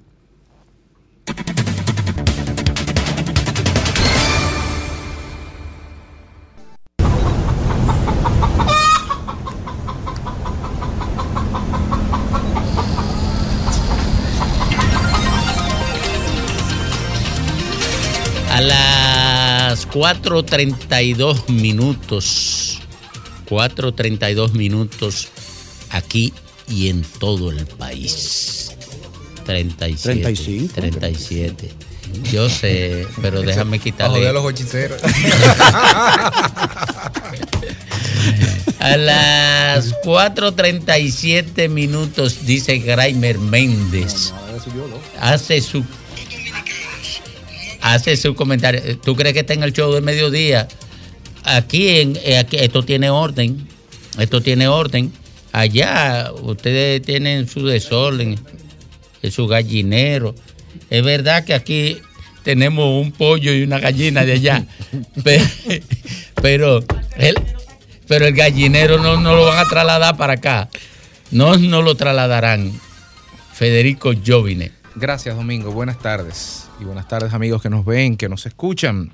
Uno de los criterios al momento de hablar de medio ambiente, que son transversales, es el de la sostenibilidad. La sostenibilidad que no solamente se expresa a través de la sostenibilidad de los recursos naturales y su capacidad de regeneración y de proporcionar servicios ecosistémicos a todos los integrantes del bioma. No, también la sostenibilidad económica que puede generarse desde el medio ambiente y que el medio ambiente garantice la sostenibilidad del modelo económico de una sociedad en un momento dado. Son conceptos que van de la mano, que se correlacionan y que guardar el equilibrio entre la sostenibilidad ambiental y la económica es el dilema y el desafío de todo Estado. El Ministerio de Medio Ambiente de la República Dominicana, desde hace muchos meses, pero particularmente en estos días, es un centro de descrédito general, signado en primer lugar por su inoperancia, no tengo que reseñar la cantidad de videos. Elija usted la provincia, elija el río y le buscaremos en breve tiempo un video de un camión llevando arena, de una mina a cielo abierto, de un vertedero a cielo abierto, de obras ilegales, de talas, de quemas. Elija el tema, que le pondremos el ejemplo. Eh, no solamente en su inoperancia, sino también en su incompetencia, porque no está funcionando en cuanto a una de las partes importantes que tiene que estar llamado a realizar, que es la gestión de los procesos ambientales y las autorizaciones y las licencias que son necesarias e imprescindibles para realizar todo tipo de proyectos en la República Dominicana. Y también recordar que es un centro de descrédito en cuanto a la corrupción que se presume en torno a él, sin ir más lejos. Una corrupción que, que enfrentó a un ministro contra una estructura mafiosa que le costó a un ministro que estaba enfrentando esa estructura mafiosa su vida en el despacho de su ministerio. Esos son hechos. A Orlando no lo mataron por, por santo, lo, estaba lo mataron porque estaba enfrentando una mafia de corrupción. Y la mafia está ahí, me imagino, porque no la enterraron con el ataúd de Orlando. Me imagino, especulo para evitar cualquier comentario. En la secuencia de la permisología que tiene que necesariamente realizar un proyecto, el primero es la carta de no objeción, de no objeción de un ayuntamiento. Es el primer tramo de la permisología. Pero lo que es la permisología ambiental es transversal a cualquier proyecto que se realice en la República Dominicana. Desde los hoteles de Cabo Rojo, desde la torre más alta que se vaya a construir en la Nacaona, hasta un ventorrillo que se vaya a construir frente a una playita en la Caleta o en la Terrena. Todo aquí necesita permisología del Ministerio de Medio Ambiente. Por lo tanto, estamos hablando de un ministerio que si hiciera su trabajo correctamente y adecuadamente y oportunamente, impacta de manera transversal en todas las ejecutorias privadas de los actores económicos de la República. Y esto es muy importante. Esto es muy importante porque aquí se están dando dos violaciones sobre el mapa de la República Dominicana. Las violaciones que hacemos nosotros, los ciudadanos, al medio ambiente, evidentemente, y las violaciones que hace el, medio, el Ministerio de Medio Ambiente a sus procesos. ¿A cuáles procesos? Bueno, por ejemplo, el reglamento de proceso de evaluación ambiental, que establece cuatro tipos de categorías para encasillar dentro de ella a todas las obras que se vayan a hacer en la República Dominicana, desde una letrina hasta una torre en la Nacaona. Bueno, pues entonces, para obras de 30 días, categoría D, los permisos se tienen que dar en 30 días para obras de 60 días, eh, categoría C, 60 días, y para obras tipo B, 125 días, y las más complejas, 190 días. Es decir, que en teoría, en 190 días, el Ministerio de Medio Ambiente debería darle a usted la carta de aprobación o de rechazo a las obras que usted vaya a realizar, sin importar el nivel de complejidad que tenga, entre 30 y 190. Eso ocurre en la práctica. Me temo que no. Me temo que no porque el Ministerio de Medio Ambiente no sirve. Todo, el todo es la suma de las partes en la matemática. La teoría de la complejidad, la suma de las partes es mucho más que el todo, incluso. En el caso del Ministerio de Medio Ambiente, para decir que no sirve, tendríamos que hacer una disección de su cadáver putrefacto e ir viceministerio por viceministerio. Me quiero concentrar el día de hoy y lo haré en los próximos días con los siguientes ministerios, viceministerios, en el viceministerio de gestión ambiental, que aparentemente ahí es que está la cabeza del Ministerio de Medio Ambiente, porque aquí está la mayor obstrucción que se está dando. Para muestra un pequeñito botón, este viceministerio, en lo que tiene de año en la nueva gestión, no los mil y pico de casos anteriores, tiene depositado 975 proyectos, de los cuales, de los cuales al día de hoy hay 553 proyectos que aún no tienen autorización, el 53%. Apenas 290 de esos 975, es decir, un 30% tienen autorización. Es decir, que ese viceministerio, que yo no sé lo que está haciendo, tiene una efectividad de un 30%. En la banca estuviera todo el mundo cancelado en cualquier empresa del sector privado medianamente decente que no esté evadiendo mucho impuesto, o sea que no se pueda dar el lujo de tener tanta ineficiencia, todo el mundo ahí estuviera cancelado, sin excepción. En esta gestión yo quiero decir dos cosas. Anteriormente, en el caso de las autorizaciones para la mensura catastrales cerca de áreas protegidas, eso eran certificaciones que tomaban 30 días. Yo estaba haciendo un saneamiento el año pasado, en enero, y yo que era amigo de Orlando, en ningún momento lo llamé para dar, absolutamente para nada, que no fuera para joderlo con que me diera una botella de la miel que él hacía, que por cierto, no me la dio. Y yo solicité una certificación y la certificación duró 31 días y yo no hice nada, ni llamé a nadie. El agrimensor me llamó y me dijo, mira, no, ya entregaron la certificación. Y yo en 31 días ¿Saben cuánto están durando ahora esas certificaciones? Cuatro meses. Es decir, que aquí no se puede hacer un proceso de saneamiento ni un proceso de regularización parteraria si porque el ministerio se tranca. Pero sin ir más lejos, vamos a, vamos a, rizar el rizo. Sin ir más lejos, estamos hablando de que la inversión extranjera, por ejemplo, en algunos campos, en San Francisco hay una empresa móvil que tiene una inversión de 20 millones de dólares para la gestión de residuos sólidos, que tiene 290 días esperando una certificación y el ministerio no le da la licencia. 290 días con 20 millones de dólares parados. O el presidente de la República fue a hacer el ridículo en San Pedro de Macorís en febrero del año pasado. Y esta es la hora que el viceministerio, con un presidente que fue a apoyar una iniciativa privada de Robinson Cado, con un presidente responsable que está apoyando la iniciativa privada, está siendo torpedeado por los viceministerios que está nombrando. El ministerio está saboteando sistemáticamente la labor de Estado que está haciendo el presidente Luis Abinader. Y es un daño que se le está haciendo no solamente al gobierno de la República Dominicana, sino a la gente de los más de mil proyectos que yo acabo de indicar que están esperando una certificación. Usted sabe lo que es el efecto derrame que generan mil proyectos, las obras, los movimientos de tierra, los camiones, el blog, la compra en la fretería, el pormenor en 32 provincias y todo eso está parado porque los dueños y amos del Ministerio de Medio Ambiente, que están en el Viceministerio de Gestión Ambiental, no les da la gana de hacer nada. Finalmente, señor presidente, usted fue electo para ser el presidente del cambio.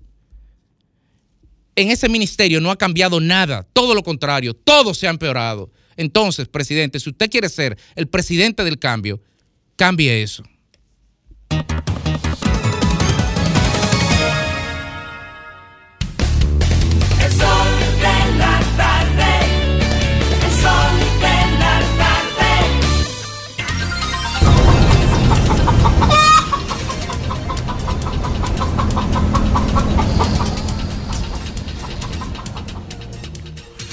Bueno, ya son las 4.45 minutos, señores. Aquí estamos en el sol de la tarde. Qué placer presentar el comentario de mi querido amigo y compañero Domingo Páez. Gracias, Ivonne Ferreras. Eh, sí, es verdad, Lea. No coge envidia, que eso no es nada. Eh, sí, eh, no, pero sí, ella es una profesional de la locución. Ah, bueno, pero sí, pero no coge envidia. No, envidia. Miren, señores, nosotros revelamos los detalles de una reunión entre Leonel Fernández y Danilo Medina. Una reunión que se llevó a cabo en Punta Cana. Y esto ha desatado un avispero y la gente se queda en lo obvio. La gente se queda en si es verdad o no es verdad que se reunieron Danilo, Leonel, Miguel Vargas y Abel en Punta Cana. Y ocurre que yo lo que voy a explicarle por qué ellos se empeñan en pedirle a otros que nieguen la existencia de la reunión. Lo que yo estaba revelando ahí no era la reunión, señores. Lo que yo estuve revelando ahí es lo que se discutió en la reunión, porque lo que tiene importancia en eso no es la reunión, sino lo que se discutió. Danilo y Lionel se han reunido en varias oportunidades después de la división de octubre del 19. Distintas eh, oportunidades. Es más, Lea recordará, y Jovine y Greimer, que yo revelé una reunión que encabezó el entonces presidente del Consejo Nacional de la Empresa Privada con un grupo de empresarios que reunieron a Leonel Fernández y a Danilo Medina el año pasado. Busquen el video. Esta no es la primera revelación que yo hago de reuniones entre ellos. ¿Qué, ¿Por qué impacta esta reunión? Bueno, porque esta reunión se realiza en el marco de situaciones problemáticas que afectan al PLD y a la fuerza del pueblo. Ustedes recordarán que cuando Danilo Medina estuvo en el exterior dándose tratamiento, y déjenme decirle, tengo muchos datos sobre el tipo de visa con que, con que fue Danilo Medina a darse tratamiento al exterior. Que no lo he revelado para que sepan. Bueno, cuando Danilo Medina estaba en el exterior, el PLD, en el PLD se desató una especie de galloloquismo. Busquen el video que yo lo comenté aquí, en el que no podía instalarse la candidatura presidencial de Abel Martínez porque la mayoría de los dirigentes del PLD, miembros del Comité Central y una parte miembros del Comité Político y otros dirigentes medios, estaban pensando en la candidatura presidencial de Leonel Fernández, que es de la Fuerza del Pueblo. Y Leonel Fernández y la, y la dirigencia de la Fuerza del Pueblo estaba tan encantada con esto que habían creado la subjetividad dentro de la Fuerza del Pueblo de que era seguro una alianza con el PLD. Cuando llega Danilo Medina, recoge toda la dirigencia del PLD y la pone a pensar en la candidatura presidencial de Abel Martínez. Porque Danilo Medina sabe, y yo lo he dicho muchas veces, que si hay una alianza pública con la fuerza del pueblo, la fuerza del pueblo se traga al PLD y él, Mariotti y Abel no tendrían partido. Y por tanto, sin partido tampoco habría candidatura presidencial de Abel Martínez. Recogieron la tropa, la sintonizaron y la pusieron detrás de Abel Martínez. Y ahí es que se decide hacer la marcha de la esperanza que recuperó la esperanza de los PLDistas en hacer un proyecto propio. Y eso tuvo un impacto dentro de la fuerza del pueblo. Porque la gente de la fuerza del pueblo había, estaba pensando que era segura la alianza con el PLD. Y eso se lo debarató Danilo Medina su regreso del tratamiento por el cáncer de próstata. Eso define como problemática la discusión de una alianza entre el PLD y la Fuerza del Pueblo, pero se necesitan. ¿Por qué se necesitan? O porque la dirigencia media del PLD, los miembros del Comité Central que aspiran a alcaldes y a legisladores, saben que tienen pocas posibilidades si concurren separados.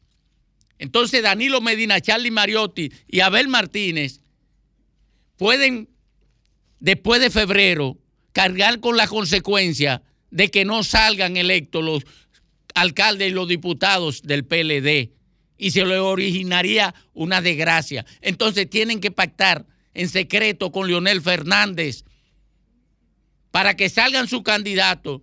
Y por eso el acuerdo que le resulta atractivo a Leonel Fernández es la parte que indica que si para la primera vuelta, después que pasen las elecciones de febrero, él tiene una diferencia de 15% por encima de Abel Martínez, el PLD lo apoyaría, que eso es lo que planteó Danilo Medina en esa reunión secreta.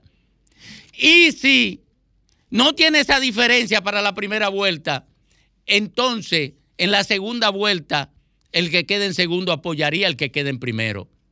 Como esas informaciones impactan dentro de la Fuerza del Pueblo y dentro del PLD, todo lo que yo estoy manejando, por eso la reunión fue secreta y por eso no le interesa que se conozca la reunión yo seguiré hablando del tema, porque habrá otra reunión y también será secreta.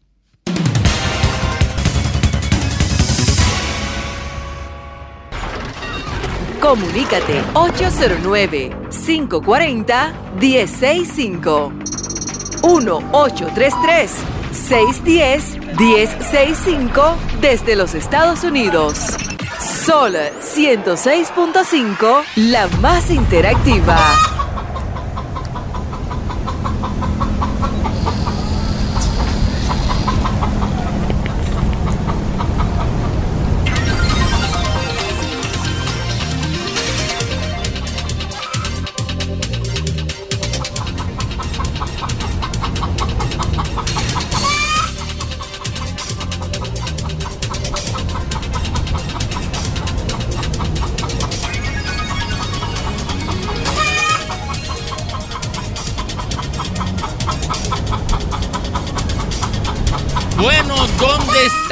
Los huevos, ¿en qué canasta o en qué nidal? ¿En el nidal de los hechiceros? No, ahí no ponen huevo. Ahí no se pone huevo. No, no, no. Ahí. no, no, no. Ahí, ahí, ahí todo lo que se hace. Le dicen la eh, eh, espérate. ¿Eh? Ahí todo lo que tú quieres estar flirteando y yo trabajando, coño. oye, oye, eh, mira, eh, ya, ya me desconcentraste. Vámonos. ¿Quién puso huevo por ahí? ¿Quién puso huevo por ahí? No, pero mira, están boicoteando la vaina. ¿Quién puso huevo por ahí? El coordinador no me deja. No, no, pero, pero es que no tenemos tiempo. ¿Quién puso huevo por ahí? El ministro de Salud Pública. El de Salud Pública. ¿Quién puso huevo por ahí? Buena, Luis Abinader, por poner. Eh, Luis Abinader. ¿Quién puso huevo por ahí? Luis Abinader. Luis Abinader. ¿Quién puso huevo por ahí? Luis Abinader. Luis Abinader. ¿Quién puso huevo por ahí? El nuevo, el nuevo. ¿Y por qué? El gran, ¿Quién, ¿Quién puso huevo por ahí? ¿Quién puso huevo por ahí? Graimer Mercedes. ¿Quién? Graimer Mercedes, Graimer. Graimer Méndez, míralo ahí. Ven acá, ¿qué vaina es? ¿Me quieren boicotear el segmento? ¿Quién puso huevo por ahí? Aló. ¿Quién puso huevo por ahí? Leonel por negar que se Leonel, ¿quién puso huevo por ahí? Sí, el lío entre el Congreso y la Cámara de Cuentas. ¿La Cámara de Cuentas o el Congreso? ¿A quién se lo ponemos? ¿Quién puso huevo por ahí? David Ortiz. David Ortiz. ¿Quién puso huevo por ahí? De línea Ascensión. De línea Ascensión. ¿Quién puso huevo por aquí? El nuevo. ¿Quién puso huevo por aquí? Leonel Fernández, huevo de... Leonel Fernández, ¿quién puso huevo por aquí? de Sur con los apagones. de Sur, ¿quién puso huevo por aquí? Leonel Fernández. Leonel Fernández, ¿quién puso huevo por aquí? El vocero de la presidencia. El vocero de la presidencia. ¿Quién puso huevo por aquí? El dueño de la granja. Domingo Páez. Domingo Páez, ¿quién puso huevo por aquí? El nuevo. El nuevo. ¿Quién puso huevo por aquí? Leonel Fernández. Leonel Fernández. ¿Quién puso huevo por aquí? PRM por entreguista. ¿Quién? PRM. PRM. ¿Quién puso huevo por aquí? Leonel Fernández. Leonel Fernández. ¿Quién puso huevo por aquí? El nuevo. Eh, ¿Qué vaina es? ¿Quién puso huevo por aquí? El huevo secreto, Danilo. Danilo. ¿Quién puso huevo por aquí? Danilo y Leonel. Danilo y Leonel. ¿Quién puso huevo por aquí? Luis Abinader. Luis Abinader. ¿Quién puso huevo por aquí? Nuevo. El nuevo. ¿Hoy por qué? ¿Quién puso huevo por aquí? Domingo Páez. Domingo Páez. ¿Quién puso huevo por aquí? Leonel Fernández. Leonel Fernández. ¿Quién puso huevo por aquí? Tú, por favor. ¿Qué? Ah, no. Eh, ahí, ahí, mi amor, si tú supieras lo baboso que yo me pongo. ¿Quién puso huevo por aquí? La gente del censo. Lo del censo. ¿Quién puso huevo por aquí? Lo del censo. ¿Quién? Lo del censo, que van a usar el 2010. No entendí. Ah, lo del censo, lo del censo, el censo. ¿Quién puso huevo por aquí? ¿Quién puso huevo por aquí? Nuevo. El nuevo. ¿Y qué es lo que se han encontrado? ¿Quién puso huevo por aquí? El nuevo, el nuevo. ¿Qué fue lo que Ven acá, ¿quién puso huevo por aquí? El nuevo. Bueno, miren, miren, si ustedes quieren boicotear la sección, porque ¿qué sentido tiene eh, que nosotros nos, nos convertamos en protagonistas de un segmento? Este es un segmento para, convertir en protagonista a la gente de la sociedad, gente que tenga relevancia. Nosotros somos irrelevantes. Los que toman decisiones sobre su futuro, su presente, qué, qué han hecho, qué no han Exacto. hecho. Si ustedes, si ustedes quieren convertirnos a nosotros en protagonistas del segmento, lo que están boicoteando y lo tenemos que dejar. Entonces, ustedes no podrán evaluar a quien tiene que servirle. Oye, los hechiceros. ¡Ay, son los hechiceros! Va de retro. Ah, yo sabía que alguien era que lo estaba boicoteando. Ay, los hechiceros. Ay, ay, ay, ay, ay. Ay, el heredero de Hochi es que está boicoteando la Mori, vaina. usted no puede participar de eso, Mori. Usted es nueva. Eh. Área de medio uso. eh, eh, lo dejamos ahí, Lea. Vamos a dejarlo ahí. Okay. ¿Quién ganó entonces? ¿Quién ganó, Lea? ¿Quién ganó? Su huevazo. Tan, tan, tan, tan. Leonel Fernández. ¿Quiénes son los tres, los tres que más sacaron? Luis Abinader. Luis Abinader. Y el nuevo. El presidente. ¿Y quién es el tercero? No. ¿Quién es? Leonel Fernández y Luis Abinader. Ah, ay. Leonel Fernández. El sol de la tarde.